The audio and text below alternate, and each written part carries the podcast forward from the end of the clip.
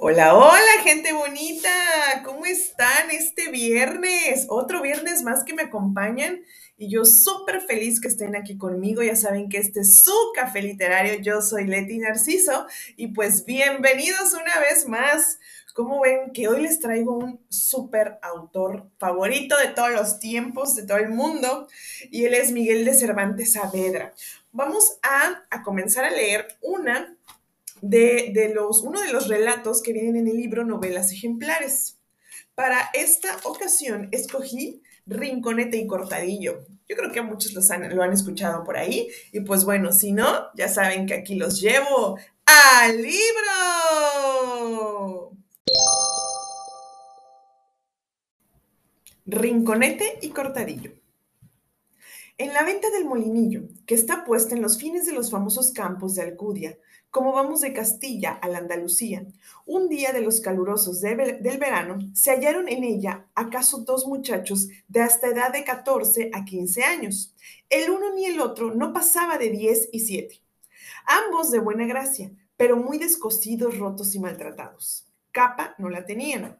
Los calzones eran de lienzo y las medias de carne. Bien es verdad que, los, que lo enmendaban los zapatos, porque los de uno eran alpargates tan traídos como llevados y los del otro picados y sin suelas, de madera que más le servían de cormas que de zapatos. Traía el uno montera verde de cazador, el otro un sombrero sin toquilla, bajo de copa y ancho de falda. A la espalda y ceñida por los pechos, traía el uno una camisa de color de canusa, encerrada y recogida toda en una manga. El otro venía escueto y sin alforjas, puesto que en el seno se le parecía un gran bulto que, a lo que después pareció, era un cuello de los que llaman balones, almidonado con grasa y tan deshilachado de roto que todo parecía hilachas. Venían en él envueltos y guardados unos naipes de figura ovada, porque de ejercitarlos se les había gastado las puntas, y porque durasen más se las, se las cercenaron y los dejaron de aquel talle. Estaban los dos quemados del sol, las uñas caireladas y las manos no muy limpias. El uno tenía una media espada y el otro un cuchillo de cachas amarillas, que lo suelen llamar vaqueros. Saliéronse los dos a cestear en un portal o cobertizo que delante de la venta se hace, y sentándose frontero el uno del otro, el que parecía de más edad dijo al más pequeño: ¿De qué tierra es vuesa merced, señor gentilhombre? ¿Y para dónde bueno camina?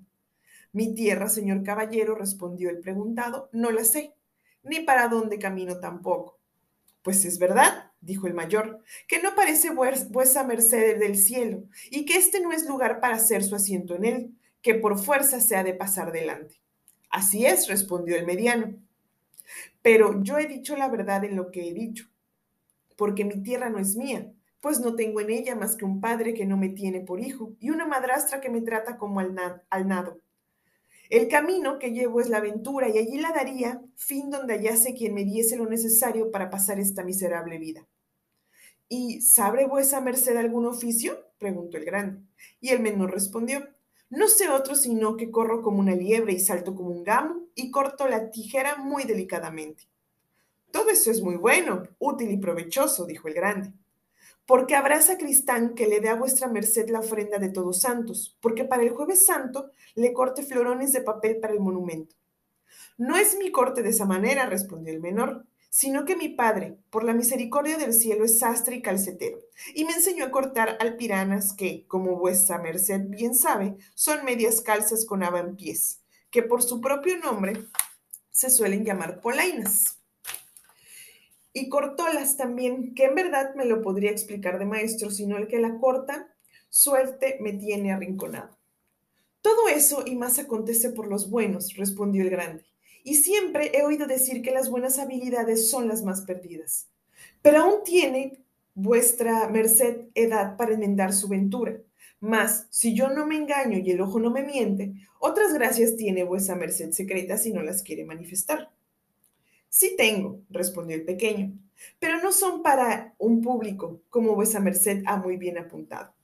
A lo cual replicó el grande. Pues yo les he decir que soy uno de los más secretos mozos que en gran parte se puede hallar, Y para obligar a vuesa merced que descubra su pecho y descanse conmigo, le quiero obligar con describirle el mío primero. Porque imagino que no son misterios, nos han juntado aquí la suerte. Y pienso que vemos de ser, de este hasta el último día de nuestra vida, verdaderos amigos. Yo, señor Hidalgo, soy natural de la Fuenfrida, lugar conocido y famoso por los ilustres pasajeros que por él da continuo pasan. Mi nombre es Pedro del Rincón. Mi padre es persona de calidad porque es suministro de la Santa Cruzada. Quiero decir que es bulero o buldero, como los llaman del vulgo. Algunos días la acompañé en el oficio y la aprendí de manera que no daría ventaja en echar las bulas al que más presumiese en ello. Pero habiéndome un día aficionado más al dinero que a las bulas, que a las mismas bulas, me abracé en un talego y di conmigo y con él y con él en Madrid, donde, con las comodidades que allí de ordinario se ofrecen, en pocos días saqué las entrañas del talego y le dejé con dos, con más dobleces que pañizuelo de desposado. Vino el que me tenía cargo el dinero tras mí. Prendieron me tuvo poco favor, aunque viendo aquellos señores mi poca edad, se contentaron con que me arrimasen a la albadilla y me mosqueasen las espaldas por un rato, y que consaliese desterrado por cuatro años de la corte. Tuve paciencia, Encogí los hombros, sufrí la tanda y mosqueo, y salí a cumplir mi destierro con tanta prisa que no tuve lugar de buscar cabalgaduras. Tomé de mis alhajas las que pude y las que parecieron más necesarias, y encontré e, y entre ellas saqué estos naipes. Y a este tiempo descubrió los que se han dicho que, estaban en el, que en el cuello traían, con los cuales he ganado mi vida por los menzones y ventas que hay desde Madrid aquí jugando a la 21, y aunque vuesa merced los ve tan astrosos y maltratados, usan de una maravillosa virtud con quien los entiende, que no alzará que no quede unas debajo. Y si vuestra merced es versado en este juego, verá cuánta ventaja lleva al que sabe que tiene cierto un as a la primera carta, que le puede servir de un punto y de once. Que con esa ventaja, siendo la 21 enviada, el dinero se queda en casa. Fuera de esto aprendí de un cocinero, de un cierto embajador, ciertas tetras de quinolas y del par, a quien también llaman el andaboba, que, así como vuestra merced, se puede examinar en la corte de sus antíparas, y así puedo yo ser maestro en la ciencia villanesca. Con esto voy seguro de no morir de hambre, porque aunque llegue un cortijo, hay quien quiera pasar tiempo jugando un rato, y de esto hemos de hacer luego la experiencia los dos. Armemos la red y veamos si cae algún pájaro de estos arrieros de aquí hay. Quiero decir, que jugaremos los dos a la 21, como si fuese de veras, pero que, pero que si alguno quisiese ser tercero, el cual será el primero, que deje la pecunia. Sé en buena hora, dijo el otro, y en merced muy grande tengo la que vuesa merced me ha hecho en darme cuenta de su vida, con que me ha obligado a que yo no le cubra la mía, que diciendo la más breve es esta. Yo nací en el piadoso lugar puesto entre Salamanca y Medina del Campo. Mi padre sastre, Enséñome su oficio y de corte de tijera, con mi buen ingenio salté a cortar bolsas. Enfádome la vida estrecha de la aldea y el desmoronado trato de mi madrastra. Dejé mi pueblo, vine a Toledo a ejercitar mi oficio y en él he hecho maravillas, porque no prende relicario de toca, ni hay faltriquera tan escondida que mis dedos no visiten ni mis tijeras no corten, aunque les estén aguardando con los ojos de Argos. Y en cuatro meses que estuve en aquella ciudad, Nunca fui cogido entre puertas, ni sobresaltado, ni corrido de corchetes, ni soplado de ningún cañuto. Bien es verdad que habrá ocho días que un espía doble dio noticias de mi habilidad al corregidor, el cual, aficionado a mis buenas partes, quisiera verme. Mas yo, que por ser humilde no quiero tratar con personas tan graves, procuré de no verme con él, y así salí de la ciudad con tanta prisa que no tuve lugar de acomodarme de cabalgaduras ni blancas, ni de algún coche de retorno por el momento de un carro. Eso se borre, dijo Rincón, y pues ya nos conocemos. No hay para qué asquesas grandezas ni altiveces. Confésenos vos llanamente que no tenemos blanca ni, un, aun zapatos. Sea así, respondió Diego cortado, que así dijo el menor que se llamaba. Y pues nuestra amistad, como vuestra merced, señor Rincón, ha dicho, ha de ser perpetua. Con, con santas y loables ceremonias. Y levantándose, Diego cortado abrazó a Rincón y Rincón a él, tierna y estrechadamente. Y luego se pusieron los dos a jugar a la veintiuna, con los ya referidos naipes, limpios de polvo y de paja, mas no de grasa y malicia. Y a pocas manos alzaba también por el as cortado como Rincón su maestro. Salió en esto un arriero a refrescarse al portal. y pidió que quería ser tercio. Acogiéndole de buena gana y en menos de media hora, le ganaron 12 reales y 21 maravedís, que fue darle 12 lanzadas y 22 mil pesadumbres. Y creyendo el arriero que por ser muchachos no se lo defenderían, quiso quitarles el dinero. Mas ellos, poniendo el uno mano a su media espada y el otro al de las cachas amarillas, le dieron tanto que hacer que a no salir sus compañeros sin duda lo pasará mal. A esa sazón pasaron acaso por el camino una tropa de caminantes a caballo, que iban a cestear a la venta del alcalde, que está media legua más adelante, los cuales, viendo la pendencia del arriero con los dos muchachos, los apaciguaron y les dijeron que si acaso iban a Sevilla, que se viniesen con ellos. Allá vamos, dijo Rincón, y serviremos a vuesa merced en todo lo que nos mandasen y sin más detenerse saltaron delante de las mulas y se fueron con ellos, dejando al arriero agraviado y enojado, y a la ventera admirada de la buena crianza de los pícaros, que les habían estado oyendo su plática sin que ellos advirtiesen en ello. Y cuando dijo al arriero que se les había oído decir que los naipes que traían eran falsos, se peleaba las barbas y quisiera ir a la venta tras ellos a cobrar su hacienda, porque decía que era grandísima afrenta y acaso de menos valer que dos muchachos hubiesen engañado en un brazo tan grande como él. Sus compañeros le detuvieron y aconsejaron que no fuera, siquiera por no publicar su habilidad y simpleza. En fin, tales razones le dijeron que aunque no le consolaron, le obligaron a quedarse. En eso, Cortado y Rincón se dieron tan buena maña en servir a los caminantes que lo más del camino los llevaban a las ancas, y aunque se les ofrecían algunas ocasiones de tantar las valijas de sus medios amos, no las admitieron por no perder la ocasión tan buena del viaje a Sevilla, donde ellos tenían grandes deseos de verse. Con todo esto, a la entrada de la ciudad, que fue a la oración y por la puerta de la aduana, a causa del registro y al mojirafazo de que se paga, no se pudo contener cortado de no cortar la valija o maleta que a las ancas traía un francés de la camarada. Y así, con el de sus cachas le dio tan larga y profunda herida que se parecían patentemente las entrañas y sutilmente le sacó dos camisas buenas, un reloj de sol y un librillo de memoria, cosas que cuando las vieron no les dieron mucho gusto y pensaron que pues el francés llevaba las ancas aquella maleta, no la había de haber ocupado con tan poco peso como era el que tenían aquellas preseas y quisieron volver a darle otro tiento. Pero no lo hicieron, imaginando que ya, ya lo habrían echado menos y puesto en recaudo lo que quedaba. Habíase despedido antes que el salto hiciesen de los que hasta allí los habían sustentado, y otro día vendieron las camisas en el malbaratillo que se hace afuera a la puerta del arenal, y de ellas hicieron 20 reales. Hecho esto, se fueron a ver a la ciudad, y admiróles la grandeza y suntuosidad de su mayor iglesia, el gran concurso de gente del río, porque era un tiempo de cargazón de flota, y había en él seis galeras, cuya vista les hizo suspirar, y aún temer el día que hizo sus culpas les habían de traer a morar en ella de por vida. Echaron de ver los muchachos, los muchos muchachos de la esportilla que por allí andaban, informándose que uno de ellos, qué oficio era aquel y que si era de mucho trabajo y de qué ganancia. Un muchacho asturiano, que fue quien le hicieron la pregunta, respondió que el oficio era descansado y que no se pagaba al caba y que algunos días salía con cinco y con seis reales de ganancia con que comía y bebía y triunfaba como cuerpo de rey, libre de buscar amo a quien dar fianzas y seguro de comer a la hora que quisiese, pues a todas lo hallaban en el más mínimo bodegón de toda la ciudad, en el cual había tantos y tan buenos. No les pareció mal a los dos amigos la relación del asturillino, ni les descontentó el oficio, por parecerles que venía como de molde para poder usar el suyo como cubierta y seguridad, por la comodidad que ofrecía de entrar en todas las casas y luego determinaron de comprar los instrumentos necesarios para usarle, pues lo podían usar sin examen. Y preguntándole al asturiano qué habían de comprarle, respondió que sendos costales pequeños, limpios o nuevos, y cada uno tres espuertas de palma, dos grandes y una pequeña, en los cuales se repartían la carne, pescado y fruta, y en el costal el pan. Y él les guió donde lo vendían, y ellos el dinero de la galima del francés lo compraron todo, y dentro de dos horas pudieron estar graduados en el nuevo oficio, según les ensayaban los esportillas y asentaban los costales.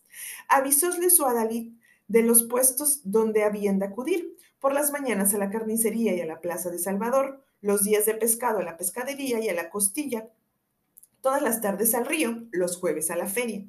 Toda esta lección tomaron bien de memoria y al otro día bien de mañana se plantaron en la plaza de San Salvador. Y apenas hubieran llegado cuando los rodearon otros mozos de oficio, que por flamante de los costales y espuertas vieron, vieron ser nuevos en la plaza, hicieronles mil preguntas y a todos respondían con discreción y mesura. En eso llegaron un medio estudiante y un soldado, y convidados de la limpieza de las espuertas de los dos novatos, el que parecía estudiante llamó a Cortado y el soldado a Rincón. En nombre sea de Dios, dijeron ambos. Para bien se comienza el oficio, dijo Rincón, que vuesa merced me estrena, señor mío. A lo cual respondió el soldado. La estrena no será mala, porque estoy de ganancia y soy enamorado. Tengo que hacer hoy banquete a unas amigas de mi señora. Pues cargue vuestra merced a su gusto, que ánimo tengo y fuerzas para llevarme toda esta plaza. Y aun si fuese menester que ayude a guisarlo, lo haré de muy buena voluntad. Contentándose, contentóse el soldado de la buena gracia del mozo, y díjole que si quería servir, que él le sacaría de aquel abatido oficio, a lo cual respondió Rincón que, por ser aquel día el primero que le usaba, no le quería dejar tan presto hasta ver, a lo menos, lo que tenía de malo y bueno, y cuando no le contestase, él daba su palabra de servirle a él antes que a un canónigo. Rióse el soldado, Cárgole muy bien, mostróle la casa de su dama para que le supiese de allí en adelante y él no tuviese necesidad cuando otra vez le enviase de acompañarle. Rincón prometió fidelidad y buen trato. Diole el soldado tres cuartos y en un vuelo volvió a la plaza para no perder coyuntura, porque también de esta diligencia les advirtió el asturiano y de que cuando llevasen pescado menudo conviene saber albures, o sardinas o acedías, bien podían tomar algunas y alcerles la salva, siquiera para el pasto del que el día. Pero que esto había de ser con toda sagacidad y advertimiento, porque no se perdiese el crédito que era lo que más importaba en aquel ejercicio. Por presto que volvió a Rincón, ya halló en el mismo puesto acortado Llegóse acortado a Rincón y preguntándole que cómo le había ido. Rincón abrió la mano y mostróle los tres cuartos. Cortado entró la suya en el seno y sacó una bolsilla que mostraba haber sido de ámbar en los pasados tiempos. Venía algo hinchada y dijo, con esto que me pagó su reverencia el estudiante y con los dos cuartos más, tomad la voz, Rincón, por lo que puede suceder. Y habiéndosela ya dado secretamente, veis aquí do vuelve el estudiante trasonado y turbado de muerte, y viendo cortado le dijo si acaso había visto una bolsa de tales y tales señas, que con quince escudos de oro en oro, y con tres reales de dos a dos, y tantos maravides en cuartos y en, ochavos le faltaba, y que le dijese si la había tomado en el entretanto que con él habían dado comprando. A lo cual, con extraño disimulo, sin alterarse, ni mudarse en nada, respondió cortado. Lo que yo sabré decir de esa bolsa es que no debe de estar perdida, si ya no es que vuestra merced la puso a mal recaudo. Eso es ello, pecador de mí, respondió el estudiante, que la debí de haber puesto a mal recaudo, pues me la han hurtado. Lo mismo digo yo, dijo Cortado, pero para todo hay remedio, si no es para la muerte, y el que vuesa merced podrá tomar es lo primero y principal, tener paciencia, que de menos nos hizo Dios y un día viene tras otro y donde las alas toman y podrían ser que con el tiempo el que llevó la bolsa se viniese a arrepentir y se la volviese a vuestra merced, a, vuestra merced saumada. El saumerio le perdonaríamos, respondió el estudiante. Y cortado prosiguió diciendo, cuanto más que cartas de descomunión hay, paulinas y de buena diligencia, que es madre de la buena ventura aunque a la verdad no quisiera yo ser el llevador de tal bolsa, porque si es que vuestra merced tiene alguna orden sacra, permaneciese a mí, había cometido algún grande incesto o sacrilegio. ¿Y cómo que me ha cometido sacrilegio? Dijo esto el dolido estudiante. Que puesto que yo no soy sacerdote, sino sacristán de unas monjas, el dinero de la bolsa era del tercio de una capellanía que me dio a cobrar un sacerdote amigo mío, y es dinero sagrado y bendito. Con su pan lo coma, dijo Rincón a este punto. No le arriendó la ganancia. Día de juicio hay, donde todo saldrá en la colada y entonces se verá quién fue Callejas y el atrevido que se atrevió a tomar, hurtar y menoscabar el tercio de la capellanía. ¿Y cuánto renta cada año, dígame, señor sacristán, por su vida? Renta la puta que me parió. Y esto, yo ahora para decir lo que rento, respondió el sacristán con algún tanto de demasiada cólera. Decidme, hermanos, si sabéis algo, si no, quedad con Dios que yo la quiero hacer pregonar.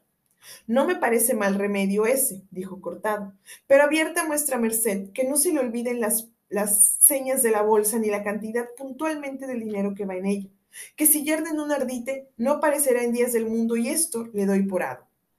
No hay que temer eso, respondió el sacristán, que lo tengo más en la memoria que el tocar de las campanas. No me erraré en un átomo. Sacó en eso en esto de la faltriquera un pañuelo randado para limpiarse el sudor que llovía de su rostro como de, alquitara.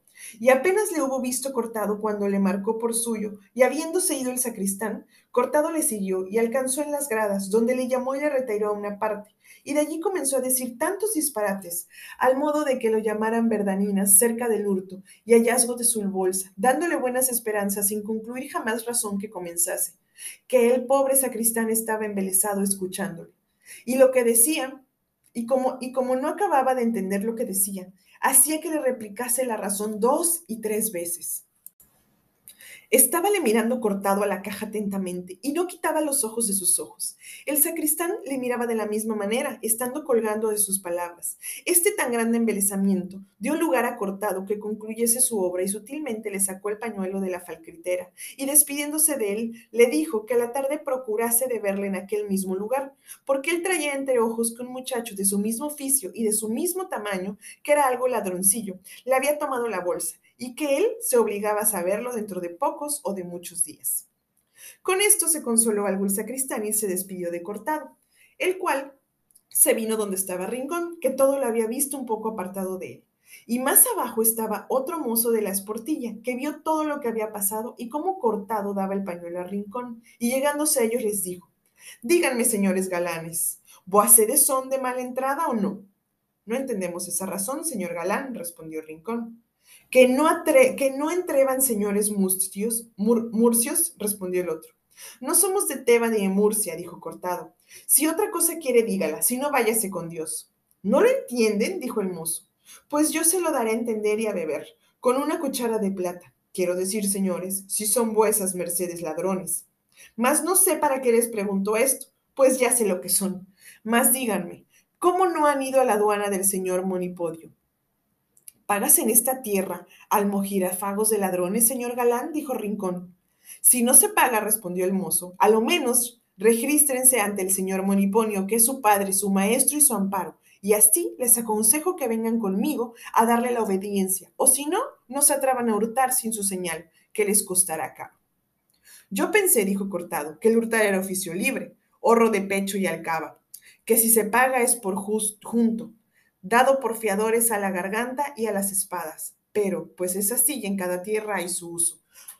Guardemos nosotros el de esta, que por ser la más principal del mundo, será el más acertado de todo él. Y así pueda vuestra merced guiarnos donde está ese caballero que dice que ya no tengo burruntos, barruntos según lo que he oído decir, que es muy calificado, generoso y además hábil en el oficio.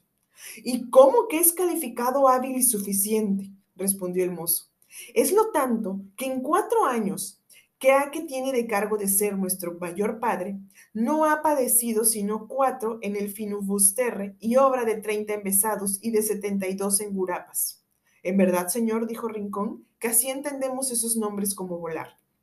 Comencemos a andar, que yo les iré declarando por el camino, respondió el mozo, con otros algunos que así les conviene saberlo, como el pan de la boca. Y así les fue diciendo y declarando otros nombres de los que ellos llaman germanescos o de la Germanía. En el discurso de su plática no fue corta, porque el camino era largo. En cuanto dijo Rincón a su guía, ¿es vuestra merced por aventura ladrón? Sí, respondió él, para servir a Dios y a las buenas gentes, aunque, aunque no de los muy cursados, que todavía estoy en el año de noviciado. A lo cual respondió Cortado, cosa nueva es para mí que haya ladrones en el mundo para servir a Dios y a la buena gente. A lo cual respondió el mozo, Señor, yo no me meto en todologías. Entologías, lo que sé es que cada uno en su oficio puede alabar a Dios, y más a la orden que tiene dada Monipodio a todos sus ahijados. Sin duda, dijo Rincón, debe ser buena y santa, pues hace que los ladrones sirvan a Dios. Es tan santa y buena, replicó mozo, el mozo, que no sé yo si le podría mejorar en nuestro arte. Él tiene ordenado que de lo que hurtemos demos alguna cosa o limosna para el aceite de la lámpara de una imagen muy devota que esté en esta ciudad. Y en verdad que hemos visto grandes cosas por esta buena obra, porque los días pasados dieron tres ansias a un cuatrero que había murciado dos rosnos, y con estar flaco y cuartoriano, así lo sufrió sin cantar, como si fuera nada. Y esto atribuimos los, los del arte a su buena devoción, porque sus fuerzas no eran bastante para sufrir el primer desconcierto del verdugo, y porque sé que me han de preguntar algunos vocablos de los que he dicho. Quiero curarme en salud y decírselo antes de que me lo pregunten. Sempran boacedes que cuatrero es ladrón de bestias. Ansias es el tormento. Rosno los asnos, hablando con perdón. Primero primer desconcierto es la primera de las vueltas de cordel que da el verdugo. Tenemos más, que rezamos nuestro rosario, repartido en toda la semana y muchos de nosotros no hurtamos el día viernes, ni tenemos conversación con mujer que se llame María el día sábado. De perlas me parece todo esto, dijo Cordado. Pero dígame vuestra merced, ¿hacese otra restitución u otra penitencia más de la dicha? Y hasta aquí la vamos a dejar, gente bonita. Yo sé que dije muchas palabras mal, pero bueno, por lo menos para mí siempre ha sido un poco em, complejo el entendimiento de toda la literatura de Miguel de Cervantes Saavedra. O sea, pero eso no le quita lo magnífico y lo espectacular de los relatos que siempre nos, em, nos comparte durante la historia Miguel de Cervantes Saavedra. Y pues bueno, espero lo hayan disfrutado. Perdón por ahí por las palabritas que dije mal, que se me salieron, que bueno, ya saben, no siempre hay un relajo.